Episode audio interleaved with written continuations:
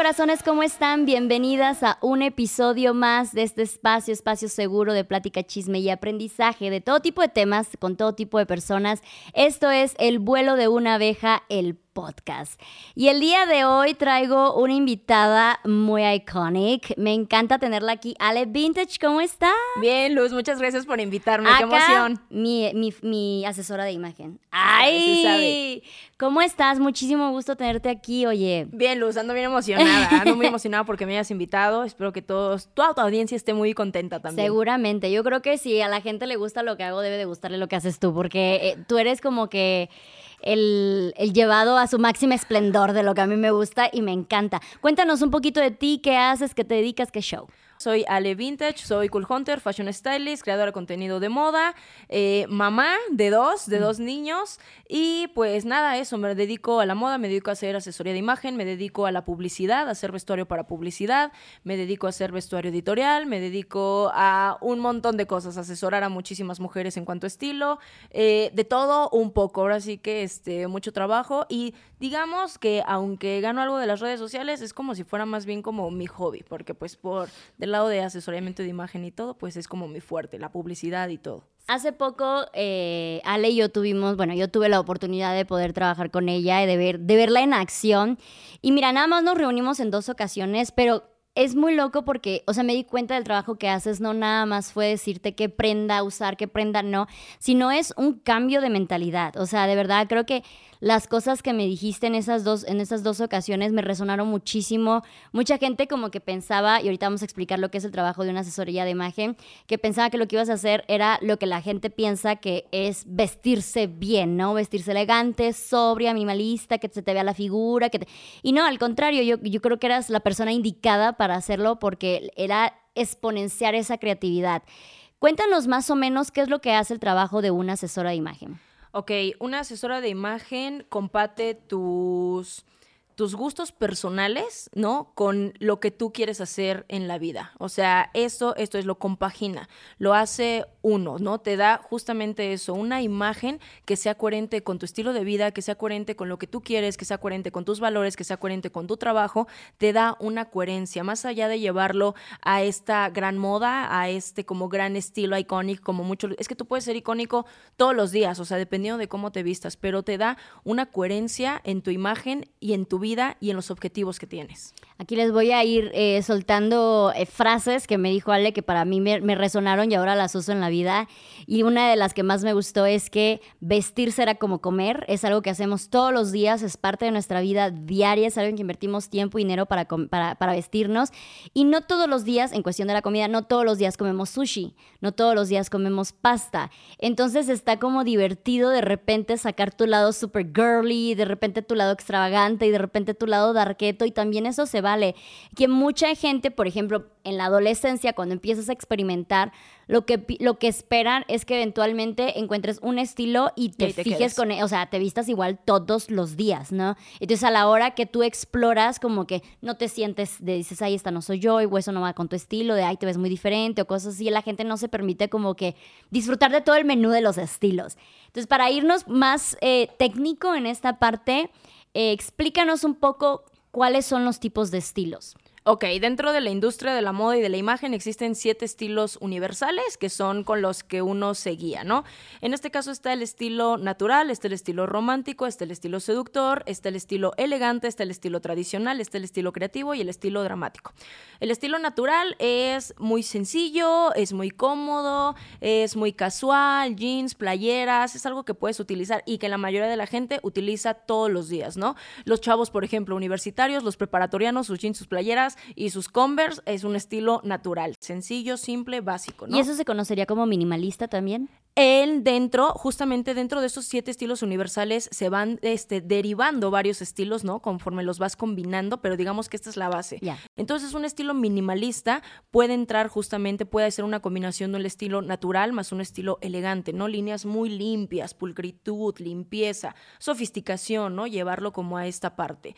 Tenemos el estilo eh, romántico, que es este estilo como más cute, con más tules, rositas, corazones, flores, como muy femenino eh, más en colores pasteles, ¿no? Enseguida yo creo que lo van a identificar. El estilo seductor, como lo dice la palabra, sexy, sensual, enseñador, provocativo, látex, pieles, transparencias. Muy Kardashian. Muy Kardashian, exactamente. Ella, su, su estilo base es el estilo seductor, ¿no?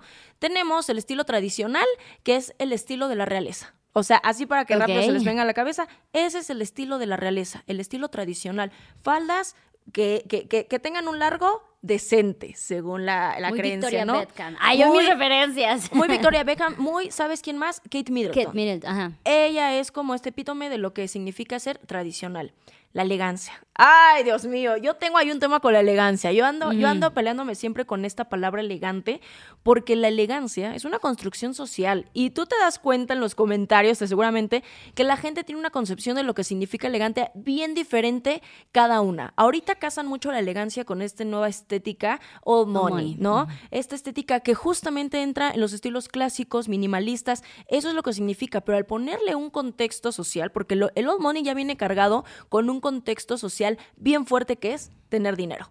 Y entonces existen burlas de, pues no te ves old money porque no tienes dinero, pobre, que no sé qué. Entra aquí un peso bien grande de clasismo, de elitismo. Y entonces con la elegancia, yo ando como peleada porque es como que esto es una construcción social. En la época rococó, María Antonieta era la epítome de la elegancia francesa. Eso que era, y era un estilo súper dramático, romántico, exagerado. Era un pastel con betún, me encanta, la amo. Pero eso era lo que era la elegancia. Y cómo esto demuestra que es una construcción social que ahorita la elegancia va totalmente hacia el otro lado, ¿sabes? Entonces, la elegancia se considera hoy en día un estilo personal, a mí no me gusta considerarlo, a mí me gusta considerarlo un atributo y que va a depender justamente de la construcción que tenga la persona en su cabeza como elegancia, pero está ese, está el estilo creativo, el estilo creativo que es en el que se encuentra luz. Y es uno de los estilos más criticados, es uno de los estilos que más juicios tiene. ¿Por qué? Porque es atrevido, porque es arriesgado, juega con muchos patrones, con muchas texturas y justamente a la hora de arriesgarte puedes cometer errores a los ojos de la gente que no pueden ser tan estéticos, porque eso siempre espera la gente, que te veas estético en una línea y en esta concepción que nos ha vendido Hollywood, que nos han vendido las revistas de lo que significa hacer alta moda. Y está el estilo dramático. En el estilo dramático, Lady Gaga. Lady Gaga en su momento fue, o sea, para mí ella es el referente como eh, más actuales de lo que significa el dramatismo. David Bowie, ¿no? Creatividad con dramatismo, esta exageración, estas personas que tú las ves y es inevitable que no voltees a verlas porque tienen algo eh, realmente increíble, ¿no? La banda Kiss, o sea, eso es todo el drama que se tiene que hacer para que entiendan un poco hacia dónde van e incluso si ustedes están teniendo duda de a qué estilo me gustaría estar, aquí lo tienen. Creo que no me faltó, me parece que ninguno. creo que, bueno, menos de los que a mí me, me, enseñaste en mi asesoría tan... Oye, y, también importante el, entender que se puede mezclar, o sea, puedes tener elegante con toques de creatividad o este minimalista con toques dramáticos, o sea, sí es como que se pueden mezclar y eso es como que algo bien interesante que también me enseñaste y que me gustó del cómo puedes, ahora que se pusieron de moda estos trajes de mujeres que me encantan, pero de colores rosa, naranja y cosas así, cómo van mezclando estos estilos entre uno. Exacto. Ahí es donde realmente surge el verdadero estilo personal. ¿En qué haces con todos esos estilos y haces? Generalmente cuando ya hacemos como una, un estudio de imagen ya bien preciso, generalmente la gente suele tener como tres. Unos me dicen, no, es que yo paso por todo, sí, en algún momento, porque también a veces nos vemos condicionados por reglas de etiqueta, ¿no? Por el lugar, por el ambiente, ¿no? Entonces, aunque tú seas un estilo creativo, a lo mejor en alguna boda vas a tener que recurrir al estilo tradicional, pero no lo vas a hacer de la misma manera, porque a lo mejor en vez de ponerte un traje o un pantalón o un vestido en color tradicional, un gris, un azul marino, a lo mejor vas a optar por un rosa fuchsia. Entonces ahí se va a ver clara tu creatividad, ¿no? O te lo vas a combinar en bloques de colores. Ahí se ve clara tu creatividad. Son en esos pequeños, por ejemplo, momentos donde dices, es que tu estilo es este, aunque tú creas que es tal. Es bien gracioso porque casi la mayoría de las mexicanas creen que tienen un estilo elegante todo el tiempo luchan por verse elegantes. Claro, o sea, es como que lo que estamos buscando es siempre vernos elegantes. pues. Exacto, pero cuando ya vas y haces un análisis, te das cuenta que sus elecciones personales están yendo por otro lado. Mm. La combinación de dos o tres más estilos es donde surgen los subestilos. El goth, el, eh, por ejemplo, ¿no? El estilo goth es una combinación del estilo dramático, ¿no? A lo mejor como en un 70, en un 80%, con, ton- con tintes románticos, ¿no? Porque hay tules, porque hay transparencias, porque hay faldas largas, pero están las está, esa es una combinación y muchas personas ni siquiera se les ocurriría que tienen tintes de estilos románticos, ¿no? Por ejemplo, ¿no? Hablemos de María Antonieta. María Antonieta tenía un estilo romántico con dramático, a la par, 50 y 50, nada que uno más y uno más que la otra, no, a la par, exageración, volumen, color pastel, eh, rosas, flores, moños. Muchas personas creen que solamente ella se encuentra, pero imagínate ser tan icónica que un estilo lleve tu, o sea, le hayan puesto a un estilo un nombre específicamente por ti. Sí. Entonces, la, les repito, la combinación de varios estilos es donde surge tu estilo personal. Y acepten, o sea, esto es algo con lo que, como dices, el estilo creativo luego es el más criticado. Y no sé si seguramente viste estos videos que se pusieron muy virales ahorita de que cuando una persona empieza a aprender de moda, empieza a vestirse feo. Entonces, analicé varios videos y sí entiendo el concepto de no es que se empiece a vestir feo, sino que empieza a romper estas reglas de cómo nos debemos de vestir para vernos más estilizadas, más elegantes, que es algo que me encanta de tu contenido, que siempre hablas al respecto. Pero tú qué opinas de eso, de que entre más sabes de moda, más te vistes feo?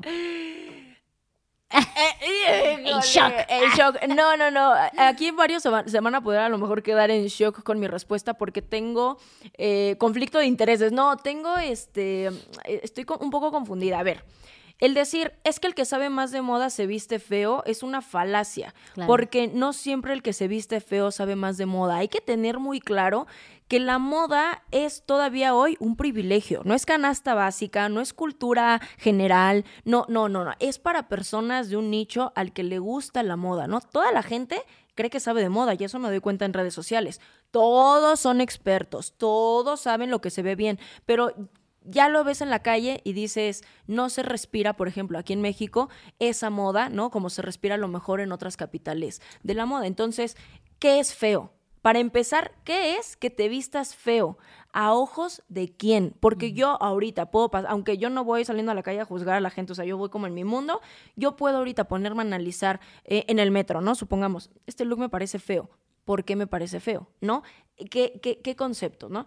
Más bien yo creo que te vuelves más experimental. Siento que esa es la palabra. Tus looks se vuelven más experimentales, no feos, porque feo, al igual que bonito, al igual que elegante, es depende de los ojos de quien lo ve.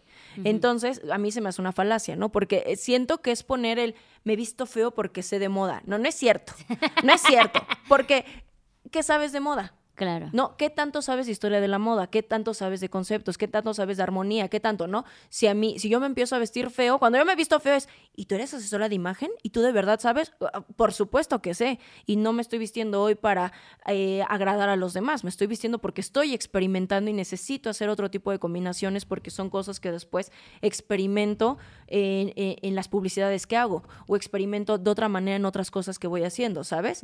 Pero a los ojos de la gente que espera una cierta línea, yo me puedo vestir también feo, aunque yo sí tenga un feedback y un estudio de moda, ¿sabes? Claro. Y eso es algo que hablas muchísimo en tus redes y me encanta que siempre respondes así de cinco reglas para no sé qué empiezas. ¿Dónde? ¿Dónde están escritas esas reglas? Muéstrenme la Biblia de la moda donde dice que si usas algo grande arriba nada más es pequeño lo de abajo. Que si eres chaparrita no te puedes poner estas cosas. Que si tienes mucha chichi no te puedes poner eso porque te ves vulgar. O sea, Chica. nos llenaron de reglas eh, para vestirnos, de, o sea, nos, nos tienen atadas a cómo debemos de vestirnos según la sociedad, no por tu gusto, no porque experimentes, no por nada.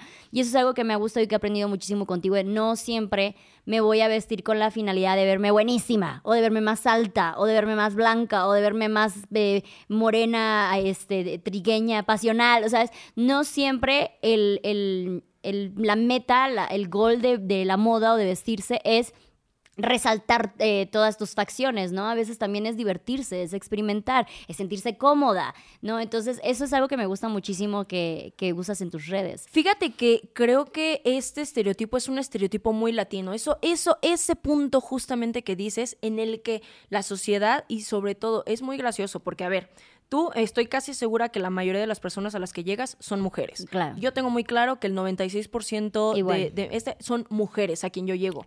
Y son específicamente, la no voy a decir que la mayoría en mis redes como que ya saben cómo soy, o sea, como que, mm. güey, este sale, ¿no? Pero me he dado cuenta porque, claro, me pongo a analizar muchas veces en lo que van diciendo de otras influencers, ¿no? Se hace un análisis como de ver qué onda. Y siento que es algo muy latino en el que esperan que la mujer se vea sexy, se vea con curvas no te debes de ver demasiado, perdón por esta palabra, negra, te debes de ver bronceada, ¿ok? No puedes llegar ni a tal oscuridad, ¿no? Racismo, pero tampoco te puedes ver muy blanca, bronceate un poquito, ¿no? Porque a mí, por ejemplo, me lo dicen una y otra vez cuando muestro las piernas. Ay, ¿te pusiste medias blancas? Ay, deberías de darte un poco de color. ¿Por? por si así es, si así es mi cuerpo, no me voy a entintar, no me voy a ir a solear porque no me gusta.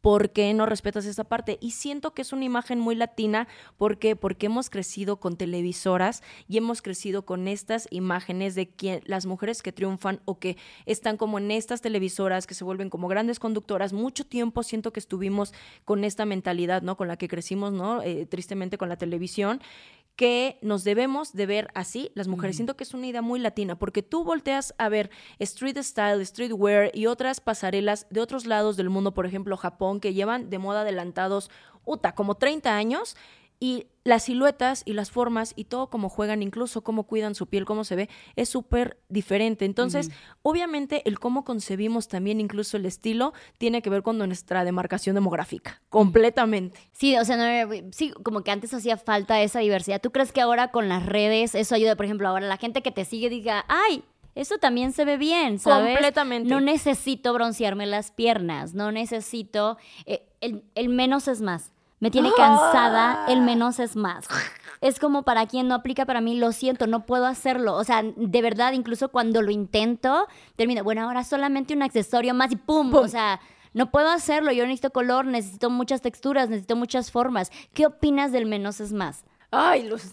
O sea, tú ya, tú ya lo debes de saber. Tú ya lo debes de saber. Ah, o sea, también es una concepción personal. O sea, claro que a mí yo amo el más es más. O sea, para mí más es más porque siento que eso es lo que marca la diferencia de ponerte el mismo vestido de Sara que se pone en tendencia y cuando tú le pones más, cuando le pones ese, tu estilo personal, es donde vas a hacer realmente esa diferencia y que no se va a notar que traes a lo mejor la misma pieza que la vecinita o que, o que esas cosas, ¿no? Pero también digo, de A mí es como, está bien, güey. Si no te gusta, está bien, pero no me voy a cambiar por ti. No voy a cambiar mi estilo porque a ti no te gusta, porque esto es mío. O sea, no, a ti no te corresponde.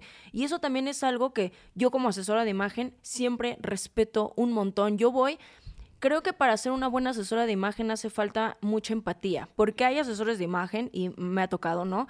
Que te dicen simplemente, ponte esto porque esto se te va a ver bien. Ok, pero ya le preguntaste cómo se siente con esos colores, ya le preguntaste qué le hacía feliz a lo mejor cuando era niña, ya le preguntaste con qué ha querido experimentar toda su vida y no se ha atrevido, ya le preguntaste cuáles son sus miedos, ya le preguntaste cuáles son sus fortalezas, ya le preguntaste todo eso y siento que eso a veces falta mucha empatía de ambas partes, ¿no? De entender, por ejemplo, yo que soy un estilo creativo, entender el porqué de un estilo minimalista, que yo, lo, yo claramente lo puedo entender, y, de, y viceversa, pero es bien chistoso porque las personas que más te juzgan, perdón, pero son las que menos estilo tienen. O sea, fuertes declaraciones, atáquense lo que quieran en redes sociales, atáquense, pero vamos, vamos a hacer, vamos a, vamos a hacer, mira, yo no soy una dulce palomita, yo cuando soy perra, soy perra. y muchas veces, claro que yo me he puesto a ver todas esas personas que me critican, mira, yo me meto a sus perfiles, veo ay, mi niña, cállate el hocico y sigue con lo tuyo. lo que piensan de que es que estas reglas son globales, o sea, que todas las personas, no importa sus, eh, sus cuerpos, sus tonos, sus gustos, sus maneras de comportarse, sus estilos de vida, todas deben de vestir igual, ¿no? O sea, como que entre más eh, retacada, entre más sencilla, entre más esto, está bien. Y eso es como que algo con lo que se tiene que romper. No estamos diciendo que el minimalista se ve mal o que el menos es más no funciona. Claro que va a funcionar para la gente que le gusta eso, para la gente que se identifica con ese estilo, para la gente que se siente cómoda allí. Pero también existe el más es más, el pone más color, échate el mocajete encima, güey, y esté feliz. También existe y también es válido, ¿no? Es bien chistoso porque en las pasarelas con las que muchísima gente sueña y ahorita que las Fashion Weeks cada vez se vuelven más, ahorita que vemos a personas como Zendaya, como eh, Zendaya, mi patrona. sí, como todas estas todas estas chicas, ellas, aunque ustedes no lo crean, no utilizan un menos es más, ¿eh? O sea, ellas van con estilos dramáticos. Ellas van con vestidos muy largos, con volumen, con texturas que van del estilo dramático, ¿no? Se logran ver muy elegantes porque efectivamente ahí está la demostración de que es un atributo que puede jugar con todos los estilos.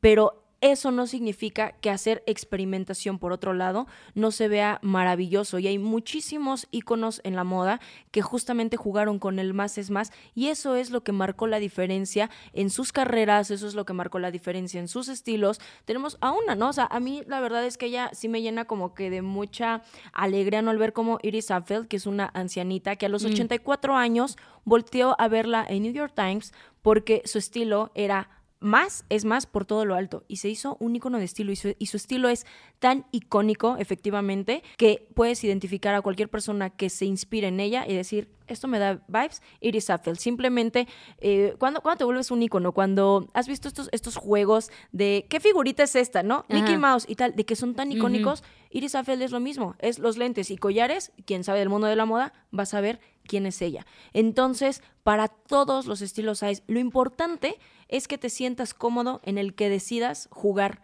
el día que decidas hacerlo, que te sientas cómodo. Eso a veces va pasito a pasito, ¿no? Hay personas que a mí me ha tocado, ¿no? Que están en el estilo natural y me dicen, Al, es que quiero hacer las combinaciones que tú, ¿no? O sea, brincar del estilo natural al creativo dramático.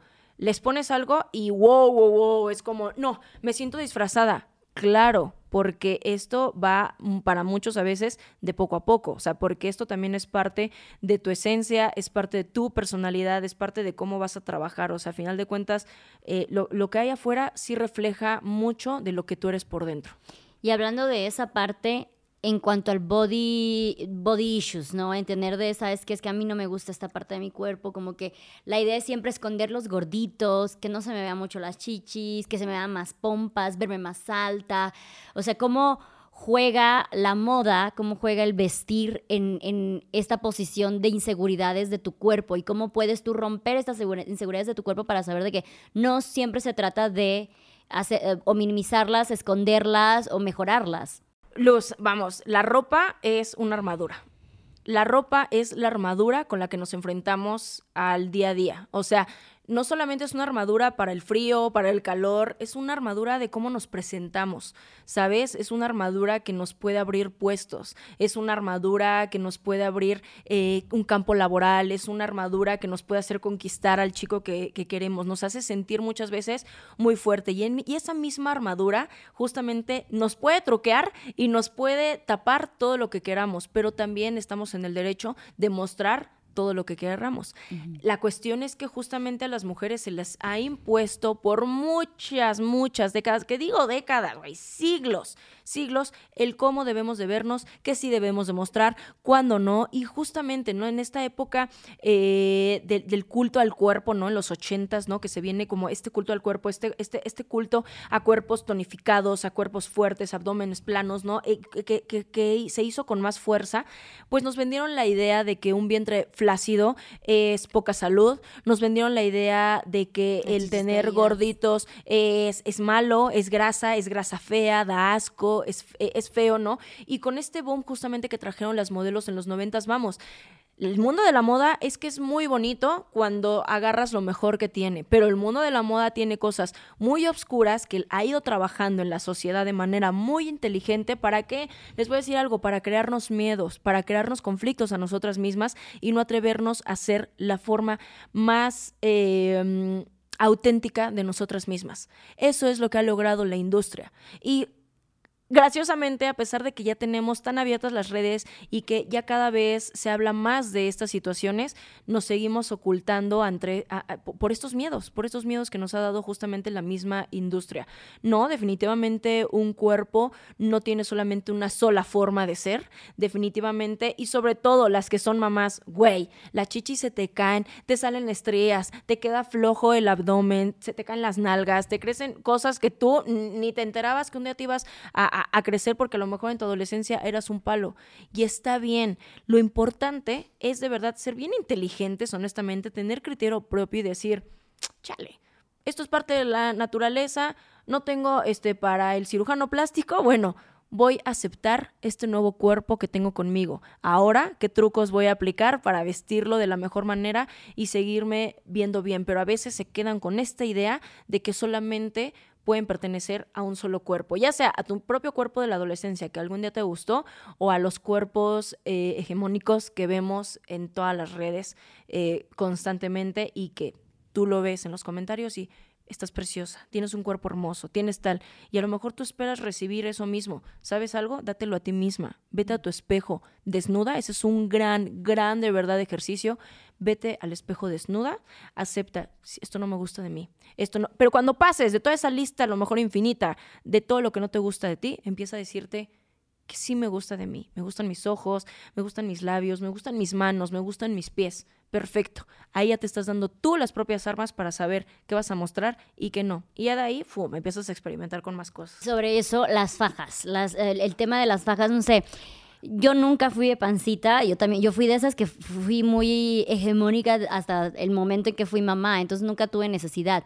Y ahora que soy mamá, sí es como que se me ve el pedo, que igual y con una faja me vería mejor. No estoy en contra de ellas, pero todavía se me olvida y tampoco estoy como que, ay, no, una, una lonjita, no, esto no puede pasar, elimínala. Y sí me dicen todo el tiempo, te verías mejor con una faja, ponte una faja, te, pues, una faja, deberías de utilizar la ropa interior correcta, que sí creo que hay ropa interior correcta y que sí creo que una faja te haría sentir mejor, pero no creo que debería de ser una imposición de escoger tus, tus lonjas. O sea, de también, o sea, el típico de se te ven los pezones, Sí, tengo. o sea, ¿qué le hago, no? O sea, se te ven las lonjas, sí, sí son mías, vienen conmigo desde el... Me desperté con ellas y ya no las pude desaparecer. Entonces, nuevamente esta idea de que todas nuestras cosas malas, las aceptemos o no, las tenemos que esconder.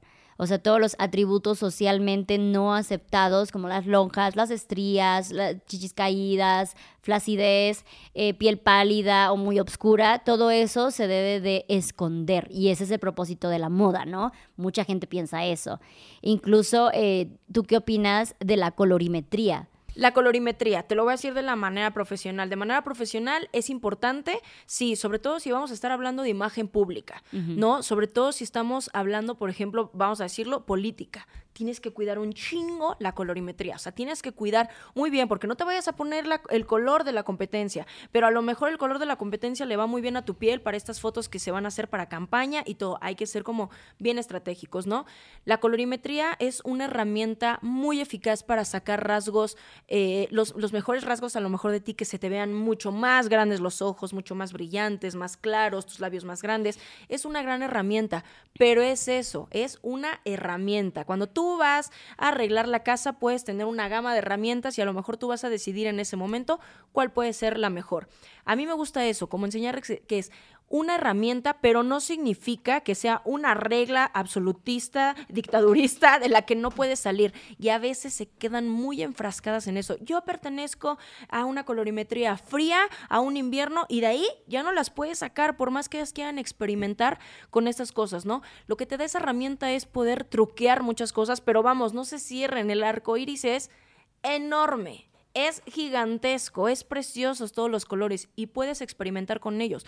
Cuando yo les digo, ah, ok, vas a tener a lo mejor una fiesta, no muy específica. Ah, vamos a hacer uso de todos los trucos, de tus tallas, vamos a usar el uso, eh, vamos a truquear este con una faja, te vamos a poner tu mejor color, te vamos a poner tu mejor labial, nombre y te vas a ver. Pero Dios, para tu día a día estar pensando todo el tiempo en eso, es de verdad meterte en una caja fuerte en la que tú misma te vas a encerrar y te vas a sentir, mira, aprisionada y que no respiras bien. Esto nada más, eso, todas las, todas las herramientas que sirven para que tu imagen se lleve y se potencie, ¿no? Eh, es eso, es una herramienta, pero no son reglas inamovibles. Entonces, ustedes tomen en este caso siempre lo que a ustedes les va a funcionar y lo demás, deséchenlo. Sean críticas, eso, es, es que esa es una de mis frases, ¿verdad? Tengan criterio propio, decidan por ustedes. Al final del día también nosotros, como nos vemos a diario, somos quienes más nos juzgamos y quienes más estamos viendo todos nuestros defectos. Pero miren, no somos tan egocéntricos, no somos tampoco tan importantes y ahí en la calle, pues qué, cuántas las personas cuánto tiempo te van a ver, un segundo y ya no pertenecen este más allá de tu vida, o sea, no son importantes, ¿no? Cuando me dicen, ay, es que tú te vas así al metro arreglada. Otra, otra de las frases, ah, es, es, que este, paréntesis para otra de las grandes frases de Ale es de, no es mi culpa, cuando uno es fantástico y fabuloso, o sea, no es mi culpa que la ocasión no esté a la altura de mi outfit. Y eso me encanta porque casi siempre esperan que tú te vistas para la ocasión. Digo, yo que soy una persona que se dedica también a un ambiente creativo, siempre es un ataque cuando digo voy a una junta y de repente salgo con todos los colores y todo, el mundo así como que, ¿cómo una junta? Eso no se usa en una junta, eso no sé qué, porque hay contextos, ¿no? Para todo. Y a mí me encanta ese de, güey, pues es que si mi outfit no está a la altura, más bien, si, si el evento no está a la altura de mi outfit, güey, no es mi culpa, ¿sabes? En vez de siempre estarlo como que poniendo al revés. Eso es algo que me gusta muchísimo también de ti. Y cómo ves esta cuestión de las etiquetas, de que qué tan importante es seguir las etiquetas, de si vas a ir a cierta, a cierta ocasión, cierto evento, tienes que vestirte únicamente de esta manera, como qué tan, cuál es el límite entre respetar estas etiquetas y hacer valer tu estilo. Híjole, eh, es, es, un tema bien complicado porque la verdad es que las, eh, las etiquetas de de, los eventos están cambiando, se están moviendo cañón y esto es gracias a la entrada de las redes sociales. O sea, ahorita estamos viviendo en un mundo digital, pasamos por una pandemia donde la etiqueta era estar en tu casa, ya no existían las etiquetas y aún así estabas en junta. Entonces, no es que hubo una distorsión en la gente, sino que fue un abrir de que no es tan importante justamente la vestimenta. Vamos, sí es importante, pero no es importancia, o sea, de, por ejemplo, restringirte e ir con corbata y zapato al trabajo. Por yo creo que justamente se quedan con muchas ideas de estos trabajos tradicionales y de esta tradición justamente que quiere seguir llevando eh, pues México, que, sigue, que quiere seguir llegando llevando Latinoamérica. Pero no nos podemos quedar con estas reglas porque las reglas de etiqueta van cambiando. Retomo otra vez, María Antonieta, las reglas de etiqueta para tomar el té era justamente el vestido, mientras más grande, mejor. Ahorita esas reglas de etiqueta, o sea, están pero alejadísimas de lo que somos. Estamos en una era y en un milenio donde esas reglas están cambiando y donde cada vez hacemos valer más lo que nosotros somos y demostrarlo en cualquier momento. Y sabes algo, eso se me está bien, se me hace sano, porque no todo el mundo va a tener para comprar o para rentar un smoking. ¿Y qué? Y por eso a tu hermano que a lo mejor no va a tener para poder decir eso, no va a presenciar tu boda, ¿no? Es que por eso se avisa con tiempo, vamos, aquí podemos abrir un debate enorme, ¿no? Y ahorita eh, en sus casas, si están escuchando esto, pues van a estar debatiendo de mil maneras. Todo depende. Yo creo que siempre se puede acoplar y se puede quedar en, un muy buen margen lo que se debe, lo que se tiene y lo que tú quieres hacer. Encontrar ahí un balance. Y hablando justamente de la economía, eh, algo que me encanta también es que no estás peleada con que todo debe ser de marca, todo debe ser nuevo, todo debe ser novedoso. Entonces, algo que incluso te llegan a criticar muchísimo es que tú eres la reina de la paca. Entonces, tienes muchísimas eh, eh, mucho contenido de cuando vas a las pacas y muestras estas piezas y, güey, o sea, te quedas de qué pedos. Y incluso tiene hasta más este toque único de que si te vas a una tienda de una plaza y compras un vestido que seguramente muchas más personas lo van a, lo van a comprar. ¿Cómo te cae a ti eh, los comentarios referentes a que tú como alguien que se dedica a la moda estás, estás este, buscando ropa de paca? Nah, ahorita ya no me importa nada. O sea, realmente nunca me importaron. O sea, este, este auge en redes, ¿no? De la paca y de enseñarlo del tianguis y todo, es un auge y ahorita creció más, sobre todo eh, con en la cuestión de la pandemia. Pero vamos, yo utilizo ropa de segunda mano desde que soy una bebé porque en mi casa no había dinero para más. Las patronas de mi abue, que ella limpió casas absolutamente toda su vida, e, ella limpiaba casas por un, por un costo miserable, o sea, de verdad que hay personas, ay no, ya más hablo, ya, eh. X, pero sus patronas le daban justamente eh, la ropa que le quedaba a sus hijas, a sus bebés, y es ahí donde, donde se compraba, ¿no? Claro que cuando yo tenía nuevo, mi abue, este, con sus ahorritos, con sus cosas, pues, pues me daba, pero realmente eh, yo yo siempre me vestí de segunda mano, ¿no? Cuando era esto marginal, cuando era de pobres, cuando era ya, y ahora sí que yo he contado muchas veces esta historia, ¿no? Ahorita ya es un auge. Y vamos, si no me importó en ese momento, ¿no? De mi adolescencia, donde vas construyendo tu identidad, si no me importó lo que me decía mi familia, bueno, ahorita no me importa nada, porque justamente esta creatividad y este, y este límite, porque sí, es verdad, la ropa de paca hay dos cosas. O te vuelves muy creativo para sacarle el mayor jugo o te limita. Te limita porque no puedes estar a lo mejor en tendencia. No puedes traer lo que la influencer trae. No puedes traer. No, te tienes que adaptar a lo que encontraste porque es lo que te toca. No es exactamente lo que tú quisieras eh, ir a encontrar como en una tienda, ¿no? Que dices, voy a comprarme estos pantalones tal y a lo mejor los encuentras, ¿no? Pero chica, ahorita, después de que eh, marcas, ¿no? Como Aeropostal, Liverpool, me contratan por mi creatividad para justamente hacer looks, que me va a importar lo que me diga la gente. La ropa de la paca, el tianguis es una tradición de verdad súper importante que tenemos, yo creo que en toda Latinoamérica, y es justamente el momento de eh, darle un significado a la ropa, porque efectivamente, por creer que es desechable, la gente no explora bien su estilo, la gente tiene un montón de problemas consigo mismos, la gente se hace un montón de chaquetas mentales y cree que eso sigue siendo para pobres, que eso sigue siendo para personas que no saben estar a la moda. Y muchas de esas personas efectivamente fuimos marginadas por esa situación y nos hicieron creer que no pertenecíamos y que no podemos pertenecer a ciertos círculos, no como el de la moda, que sí, hoy en día sigue siendo muy elitista, sigue sigue teniendo muy muy muy sus marcas, pero es decir, chica, es demostrarte que para estar a la moda no necesitas estrenar, no necesitas traer marca, no necesitas traer logotipos, porque la moda es justamente lo que tú puedes hacer con cualquier prenda, ¿eh? con cualquier prenda que te pongan. Si tú sabes vestir cualquier prenda del tianguis, puedo estar segura que vas a vestir cualquier prenda de diseñador. Y aparte es que también un concepto ya que viene desde el medio ambiente, la moda circular, o sea, ya es una preocupación ambiental, ya no nada más es económica, porque luego dicen de que, ay, si tú, a mí todo el tiempo me dicen, si tienes dinero, ¿por qué siempre andas de si siempre andas en bazares, intercambiando ropa, güey? Porque también es una cuestión ambiental, también es una cuestión de moda circular, también es una cuestión de encontrar tesoritos que no vas a ver repetidas en tiendas, entonces empiezas a agarrar ese gusto, combinando obviamente un poco de todo, pero si empiezas a como que agarrar ese gusto y hay que quitarnos ese tabú de que ir a la paca, ir al bazar, intercambiar ropa con tus amigas, hacer trueques, está como de que mal visto, como de que, ay, no, o no tienes dinero, o es ropa usada, es ropa vieja, es que como no estás estrenando algo, ¿no? Y algo que me gusta que dices mucho moda, moda, moda, en el que hay una creadora de contenido que ella se dedica a hacer más como moda circular, moda eh, pensando en el medio ambiente, que se llama Carola Mod, no sé si lo ubicas. Y bueno, ella lo que explica es que una cosa es moda y otra cosa es el estilo, ¿no?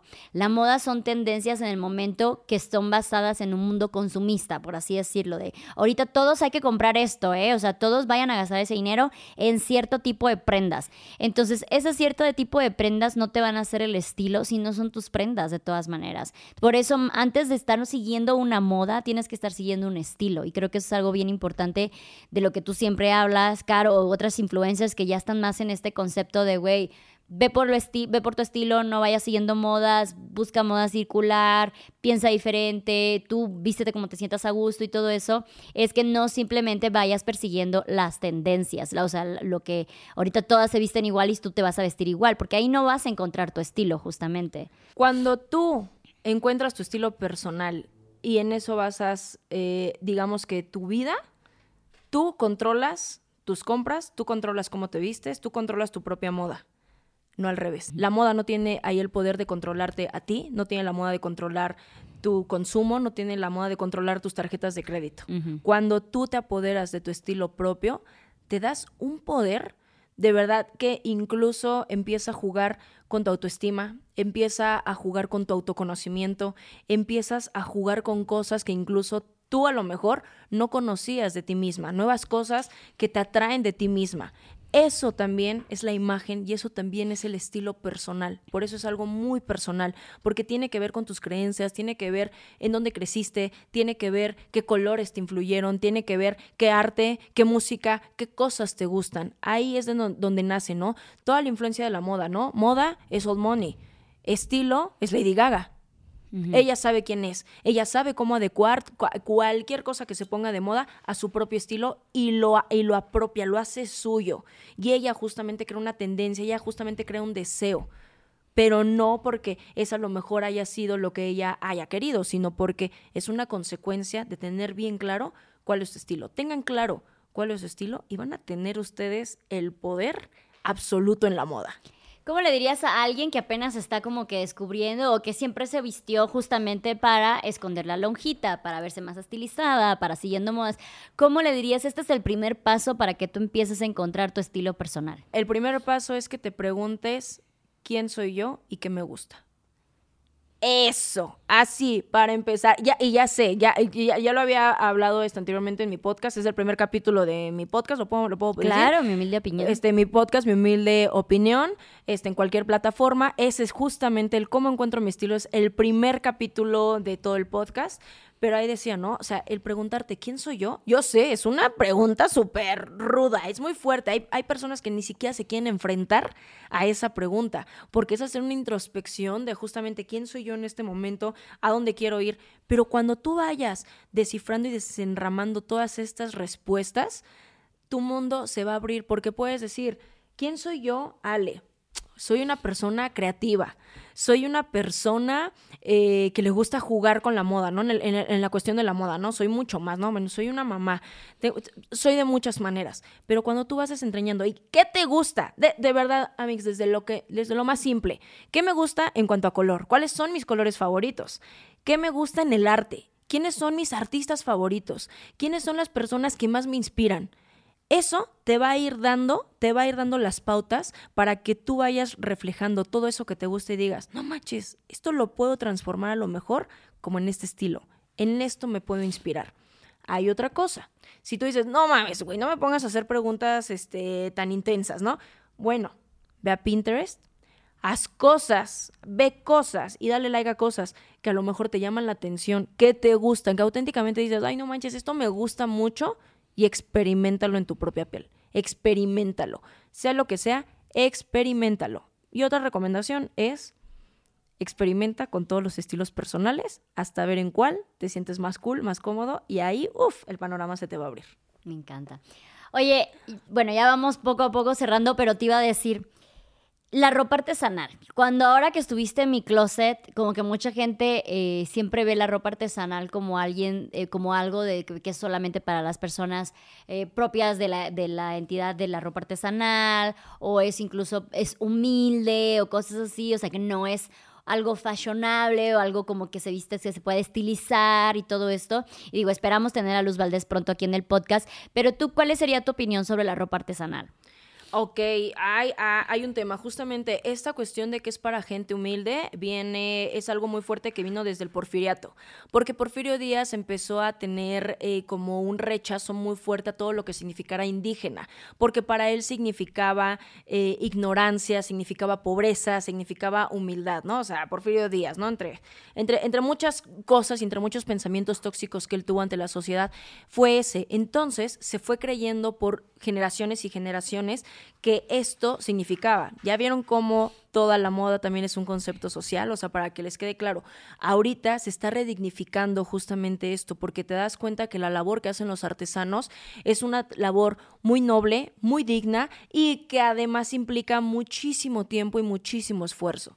Para mí la ropa artesanal obviamente debe de ser un orgullo nacional, debe de ser un orgullo que debemos de portar cualquier día del año y algunas personas lo portan mucho mejor que otros como en cualquier estilo, ¿no? Como lo hace por ejemplo Luz Valdés, como lo hace por ejemplo Luz Carreiro, ¿no? O sea, lo portan muy bien, lo portan con orgullo y es parte además de su identidad y de su esencia. Yo creo que es una forma muy eh, importante de decir, vean, esto es para el diario. Yo sé, existen muchísimos tabús y existen también muchísimas creencias de que puede ser apropiación cultural. Es apropiación cultural cuando tú perteneces a esa cultura, es apropiación cultural porque tú no perteneces a ese grupo. Es, pero ¿qué pasa? Ellos también lo están haciendo porque necesitan venderlo, porque necesitan comer, porque necesitan mantenerse de esto mismo. Si ellos lo están dando, te estás apropiando porque ellos lo están dando. Vamos, usen la lógica. Entonces, aquí se puede extender un tema bien intenso que honestamente creo que Luz, eh, ojalá que un día venga porque ella va a ser un parteaguas para que podamos entender justamente todas estas cosas, pero efectivamente véanlo como una prenda colorida con estampados, como cualquier, o sea, como si fuera una blusa con flores, ¿Por qué, no, ¿Por qué utilizar una blusa con flores y no una blusa con flores bordada? ¿Cuál es la diferencia? Muchas veces, te digo, es esta errónea idea con la que venimos creciendo de que significa pobreza. Pero yo creo que no hay más pobreza que en la mente cuando justamente tenemos esos pensamientos. Sí, de hecho hace poquito se hizo viral eh, un video de Jerry Moa donde se está poniendo una prenda y dice la jerga de la abuela, ay, y no podíamos creer que se ve bien la jerga de la abuela y justo Luz Valdés, que es una promotora de artes, o sea, la acabó en dos segundos, güey, porque sí fue, o sea, sí fue así como de, dude, o sea, no sabes de lo que estás hablando, más respeto para la pieza, pero mucha gente sí piensa que no son elegantes, no son de moda, no son estilizadas y obviamente ah, porque también hubo una eh, hubo un tren que seguramente vieron hace poco que es usando la ropa, estileando la ropa, ¿no? Entonces sí hay una gran diferencia, cosa que también aprendí muchísimo contigo del poder de los accesorios, del poder del maquillaje, del poder de cómo te vas a estilear el cabello, cómo lo vas a portar, eh, también agarrar todas esas herramientas de la moda para poder hacer estas prendas a tu estilo, ¿no? Oye, ya eh, te quiero, bueno, ya contando como más cuestiones personales, tú que eres mamá de niño niña. Eh, hace poquito te estaba contando yo esta historia. Está Caro Rincón, amamos Caro. Este, la reina de los panes, ¿por qué no lo ubiquen? Pero seguramente sí, que ella es la reina de los panes, de lo kawaii, de, de las cosas de comida. Sí, me encanta. Y este, y ella me manda una caja de vestidos para Gaia yo trato de inculcar en, mi crianza lo que es la crianza igualitaria. En eso vienen muchísimas cosas del vestir, ¿no? O sea, darle todas las opciones a mi hija para que ella vaya poco a poco encontrando su estilo, precisamente, ¿no? Entonces, desde que, antes de que ella naciera, yo no supe eh, qué sexo era hasta que ella nació, entonces nunca quise enfrascarme con él. Es niña, todo rosita, es niño, todo azul. No está mal, pero en mi caso yo no lo quería aplicar porque dije, güey, hay un chingo de colores, no voy a empezar a limitar el concepto de lo que debe de ser una niña, de lo que debe de ser alguien femenino, de lo no sé qué, ¿no? Porque creo que empezamos luego a crecer con estas limitantes de que no, una niña debe ser femenina, limpia, pulcra, estilizada, rosado, eh, todo esto. Entonces, pues yo he visto a mi niña tanto con prendas de la sección infantil de niñas como las prendas de la sección infantil de niños, con prendas nuevas, con prendas donadas, con prendas compradas en el mercadito, de todo, ¿no? Y siempre me critican el estilo, porque claramente la quiero volver lesbiana. Entonces, este, siempre me dicen que la visto como niño y que no sé qué, ¿no? Hay, ciertas pautas que yo veo ahora con, mi nena que tiene eh, dos años, que, güey, mi prioridad, y siento que su prioridad es estar cómoda. O sea, no hay, no hay de otra, ¿no? Mi prioridad y su prioridad es que ella pueda ser curiosa, que pueda explorar, que pueda ensuciarse sin que a mí me dé el patatús porque están destruyendo algo carísimo y súper fino y súper bonito, ¿no? Entonces me viene esta caja, unos vestidos divinos, o sea, divinos, son el futuro de María Antonieta. De verdad, son una cosa preciosa, son pastelitos en prendas, ¿no? Y estoy yo diciendo, güey, qué bonito y que no sé qué, que no sé cuánto, y que se atacan. Y empiezan con que... Los eh, opinólogos profesionales. De espero que ahora sí la vistas como niña y es que ella sí sabe vestir bonita a sus hijas, no como tú. Espero que sí los uses porque tú vistes medio feito a tu hija. Para empezar, Gaia se viste sola, así que ya, ya me la empezaron a criticar en su estilo. Y, este, y entonces empieza otra vez esta guerra de solamente hay cierto estilo de ropa infantil que es considerada bonita, femenina, de niña, limpia, o sea, empezamos la moda, empezamos el estilo desde muy chiquitos, ¿no? Y empieza hasta como una cierta imposición de los padres, porque claramente el primer closet de nuestros hijos van a hacer cosas que a nosotros nos gusten, ¿no? Y yo trato de romper eso conmigo, porque sí, tal vez yo no hubiera ido a comprar esos vestidos yo personalmente a la tienda, pero no tengo ningún problema en que estén en su closet y que Gaia diga, güey, hoy quiero este, usar estos con tal vez unas botas negras, ¿no? Entonces eso es parte del estilo. ¿Cómo es para ti? Darles esa libertad de explorar en el estilo a tus hijos siendo tú una asesora de imagen? O sea, fíjate, fíjate que es una duda que a la gente eh, le da muchísima curiosidad en mis redes porque me lo preguntan constantemente. ¿Cómo vistes a tus hijos? Yo eh, en ese sentido soy muy reservada con, con mis hijos, soy muy, muy reservada porque conozco lo ojete así que de verdad que puede ser la gente. O sea, eh, los conozco. A mí, yo, yo solamente, y en, y en esto quiero decir, ¿qué trastornado debes de estar para criticar a una niña? de dos años y a su mamá. O sea, qué trastornado debes de estar como para creer que tú puedes decidir cómo se debe de ver esa niña. O sea, güey, tú, tú, tú no has de saber ni cómo te ves tú y crees que puedes venir a opinar de los demás. O sea, ya que se metan como en juicios contra niños por su forma de vestir a los dos años, o sea, se me hace de verdad súper enfermo mental, honestamente, ¿no? Mis hijos, para quien tenga la duda, se visten como niños y de la manera más cómoda. No, ellos no son niños asteric, ellos no son niños de corbatita ni nada. Si el evento pues lo requiere, eh, pues bueno, se vestirán. Pero vamos, Dalí es una niña, mi niña es una niña muy tierna, muy dulce, muy femenina. Es muchas cosas contrarias a lo que yo fui cuando era niña, porque yo era muy ruda, era lo que decía, ¿no? Como más varonil, en palabras de gente ignorante, marimacha, lesbiana, incluso, porque mis decisiones en la, a- al vestir eran de niño. A mí me gustaba andar con ropa absolutamente de pies a la cabeza como niño. Ahorita que yo ya soy mucho más adulta, he explorado mi feminidad como a lo mejor no lo hice cuando fui tan niña, ¿no? Pero bueno, Dalí, ella sí, cuando tiene que ir toda como un pastel, lo va, pero siempre va cómoda, siempre va con tenis, siempre va o con, con faldas largas que no la hagan sentir cómoda. Ella va vestida como niño, porque, carajo, son niños, se arrastran, juegan, comen, a los dos minutos ya están embarrados todo de comida. Por más que tú de verdad quieras cuidarles, por más que tú quieras tenerlos, esos niños que parecen un cuadro, Andy Benavides, este, esos niños, este, Andy Benavides entró al chat, ¿no? Sí. Vamos, no, pero esos niños que están tan lindos, tan finitos, tal,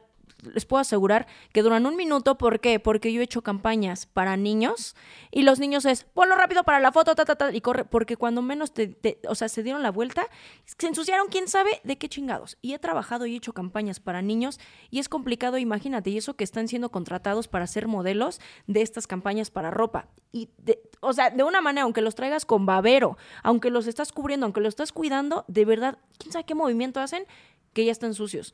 Los niños son niños, no son mini adultos. Debemos de parar de creer que se deben de vestir y de comportar como, como mini adultos, porque por eso las redes hay mucho trastornado y mucho enfermo que cree que puede hacer con la imagen de los niños lo que ellos quieran. Y es de verdad bien difícil ya la maternidad, como para que además te estén chingando por algo tan tonto como es que tu hijo se vea bien y bien peinado ahí. No mamar. O sea, de verdad, pongan un niño en una fiesta, o sea, es bien chistoso porque has visto esos videos donde también se quejan de los niños no van en una boda. ¿Ya viste cómo está corriendo como loquito? O sea, ¿ya Sí. viste cómo está corriendo como loquito cinco mil vueltas? De verdad, estás esperando que, que, que, que, que ese niño que está corriendo como loquito esté limpio y, y- y perfecto. ¿Cómo crees? Le digo, hay- a mi hijo le da mucha risa porque en su primer año de escuela, y seguramente muchas mamás me, me entenderán, primer semana, los primer semana de escuela, llegó con hoyos en las nalgas y en las rodillas del pantalón. Y yo, hijo, Deja tú las rodillas en las nalgas. yo, hijo, le dije, hijo, ¿caminas con las nalgas? O sea, le- él, yo me acuerdo, él se moría de risa, ¿no? Dijo, ¿te vas arrodillado a la escuela? ¿Qué te pasa? Le compré otro pants, Luz, cinco pants, cinco, cinco, rotos de las rodillas, ¿no? Mi hijo que es varón, porque es una locura, él es una locura. Cinco, y yo, hijo, ¿te va, ¿estás haciendo una manda para la Virgen o qué pasa? Porque cada semana roto el pantalón. Por supuesto, crees, crees, pasas a creer que yo invierto en ropa, tanto en ellos como invierto en mí, no, y no, y no por eso, mira, soy mala madre. Sí. Soy una madre consciente y que está, tiene muy claro cómo son sus hijos. Entonces ellos tienen, mira, sus cinco pants, este, que les quedan durante todo el año, chingatelos, hazte. Tú- sus buenos pantalones de mezclilla, y hasta que se los acabaron, se les va a comprar otros. Porque la neta es que, mira, la economía ni la situación está como para tenerlos impecables y que estos decidan romper las cosas en dos segundos. Me encanta que digas eso de, güey, sí invierto yo más en mí en la ropa que, en la ropa que mis hijos, porque también es una de las cosas que más me criticas. De, a ti sí te compras ropa, güey, que ella no Por tiene las necesidades ni eventos que yo tengo. Ella necesita estar cómoda y punto. Pero ahí vamos de la idea de, la de- de cómo limita, o sea, la importancia de la moda, güey. Cómo limita tu identidad. de esta idea de si no la ha visto con vestidos rosas, la estoy volviendo lesbiana. Entonces, What de adulta, si a ti te gusta el negro o el cabello corto o algo con tu estilo así, uy, seguramente tu orientación sexual es otra, o seguramente ay, ah, vas a ser de esas personas no binarias, o como si fueras un problema, o los hombres también, de si te gusta el color rosa, ay, seguramente eres femenino. Entonces, ¿cómo empiezan a limitar hasta nuestra identidad? no solamente nuestro cuerpo, de qué tan estilizadas nos tenemos que ver, sino ya lo que tenemos en nuestra mente, en nuestro corazón, a partir de nuestra vestimenta, a partir de nuestra primera expresión. Luz, por mi tono de voz, por, eh, por ser una mujer fuerte, o sea, por ser una mujer, y eso que tú me conoces, soy delgadita, menudita y todo, pero por mi voz, simplemente por el tono de mi voz, que eso es algo que yo no puedo cambiar, con eso nací, a mí me dijeron que yo era lesbiana, por el tono de voz, o sea, fíjate qué trastornada, es lo que te digo, está la gente, o sea, y, y, era por mi forma de vestir. Hace unos años yo estuve en un programa televisivo, hasta a nivel nacional, y ahí es donde recibí realmente, o sea, donde el, el, juicio, o sea, de verdad más grande de mi vida. O sea, fue eso, eso era la hoguera para mí, y fueron meses, y era diario, ataques diarios, diarios. Y ellos sabían que yo ya tenía hijos y me decían que mi marido y mis hijos eran la tapadera de mi lesbianismo. O sea, eso es, wow. era la tapadera de mi lesbianismo, porque claramente por mi estilo y por mi forma de hablar y por mi forma de caminar, claramente yo era lesbiana. Los niños no nacen con juicios. Los niños no nacen con estas ideas de lo que está bien o de lo que está mal, o sea, de ninguna de las dos. Los juicios se los vamos dando los adultos. Y cuando ellos hacen un juicio tan agraviado, efectivamente, como él es gay, es lesbiano, tal, voltea a verlo y pregúntale, mi vida, ¿de dónde pensaste eso? ¿Quién te lo dijo? ¿De dónde lo escuchaste? De verdad, pregunten si también volteen ustedes a ver como padres, como padre, padres críticos. ¿Qué le estoy dando? ¿Qué le estoy enseñando? No cómo puede esto lastimar a las personas. ¿Por qué? Porque yo les voy a decir una cosa. Hay mucha crueldad también en las primarias, hay mucha crueldad en las secundarias. Yo también pasé por bullying en la primaria y en la secundaria también, por querer ser yo misma, por, por, ir en contra justamente de lo que a veces establece, ¿no? Este status quo. Y también fue muy duro, pero dices, ¿de dónde nace tanta crueldad en los niños? Y tú y yo que somos mamás, sabemos que se lo dan los adultos. A veces por eso los tenemos encapsulados. A veces por eso yo los tengo alejados. No, no puedo evitar, ¿no? Mi hijo va en la primaria, Dalí ya va en el kinder. No, no puedo evitar. Pero yo también no quiero que crezcan con esos juicios porque sé muchas veces lo que una palabra puede significar y puede dañar el corazón, el autoestima, el autoconocimiento de alguien. Y los juicios de verdad, nosotros como adultos se los vamos dando a los niños y nosotros les vamos construyendo ese criterio. ¿Qué clase de criterio le vas a dar a tus hijos? ¿Qué armas van a disparar en contra de la gente? ¿Van a disparar una pistolita de agua? ¿Van a disparar un cañón de plomo? ¿Van a disparar o van a aventar simplemente flores con sus manos? ¿Qué arma le vas a dar a tu hijo para el mundo? Me encanta. ¡Qué fuerte! Tan, tan, tan, ¡Qué profundas! Sí, de hecho, hace poquito hice un video donde decía de, güey, cuando me dicen de, te vistes como mi sobrina de cuatro años, qué chingón, güey, porque tu sobrina de cuatro años seguramente se viste con toda la libertad del mundo, le viene valiendo madre lo que la gente opine, ella se está sintiendo súper cómoda y así es como yo me quiero sentir también, así que eso está chido. Me encanta ese ejemplo, Luna, para terminar así de ya, es que si no aquí podemos estar tres horas, pero me encanta, me encanta ese ejemplo. Un niño cuando va a escoger, ¿qué dice? Voy a escoger mi personaje favorito, la sirenita, ¿no? Porque no, y, y él escoge todo de la sirenita y lo ves no manches, pleno, feliz. Mira, mira, mira. Dalí, no, ella también está en la edad de Gaia, ¿no? Este, vas a, sí, Sirenita, mira, milla, milla, milla, milla. Y van y se sienten orgullosos de portar. ¿Cuándo nos quitan eso? Uh -huh. ¿En qué momento nos Exacto. lo quitaron? ¿Cuándo nos quitaron esa alegría? De sentirnos. Así que efectivamente, cuando veas que alguien está retomando cosas que hace a lo mejor tu sobrinita, tu hija, felicítalo, porque está retomando la parte más creativa y más sincera y más pura de esa persona. Así seas un adulto. Retoma esa niñez a través de tu ropa y vas a descubrir realmente lo que te hace feliz. Me encanta. Ale, ¿cómo te pueden encontrar en tus redes? Pues nos vemos en mis redes como Ale Vintage, Ale Vintage, con S al final, Ale Vintajes, en Instagram, en TikTok y mi humilde opinión, podcast en cualquier plataforma. Este, y listo. Fue un placer tenerte aquí, me encanta porque uno piensa que nada más vamos a hablar de tendencias y cosas así, de verdad, y es uno de los trabajos que más reconozco de que hiciste conmigo en dos citas, güey. O sea, el cambio mental que se hace a partir de un asesoramiento de moda correcto eh, es fascinante. Entonces, bueno, se las recomiendo muchísimo porque yo quedé clienta eh, satisfecha. Para Así que, contrataciones sí. y trabajos este, profesionales, eh, contacto arroba levintage.com y ahí les podemos responder. Tómenla. Oigan, y pues muchísimas gracias a todas ustedes que vieron y escucharon este episodio. Recuerden que este es un espacio seguro de plática, chisme y aprendizaje de todo tipo de temas con todo tipo de personas. Si les gustó, no olviden apoyarnos con un comentario, un like, suscribirse, darle a la campanita en, en YouTube, darle seguir en Spotify y nos vemos en la siguiente. Bye.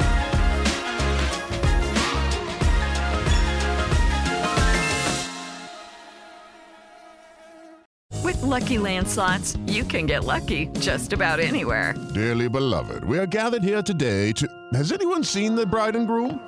Sorry, sorry, we're here. We were getting lucky in the limo and we lost track of time. No, Lucky Land Casino, with cash prizes that add up quicker than a guest registry.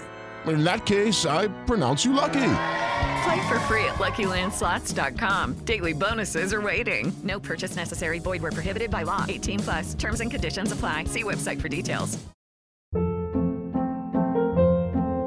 Hold up. What was that? Boring. No flavor. That was as bad as those leftovers you ate all week. Kiki Palmer here, and it's time to say hello to something fresh and guilt-free. Hello Fresh. Jazz up dinner with pecan-crusted chicken or garlic butter shrimp scampi. Now that's music to my mouth. Hello Fresh. Let's get this dinner party started. Discover all the delicious possibilities at hellofresh.com.